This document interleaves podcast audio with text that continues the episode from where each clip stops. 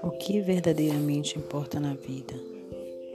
Quando eu não entendia a existência de Deus, percebia a vida sem sentido e me perguntava: por que nascemos? Por que morremos? Qual o sentido da vida? Tudo mudou quando me apresentaram o Evangelho e comecei a estudar as Sagradas Escrituras, de Gênesis a Apocalipse.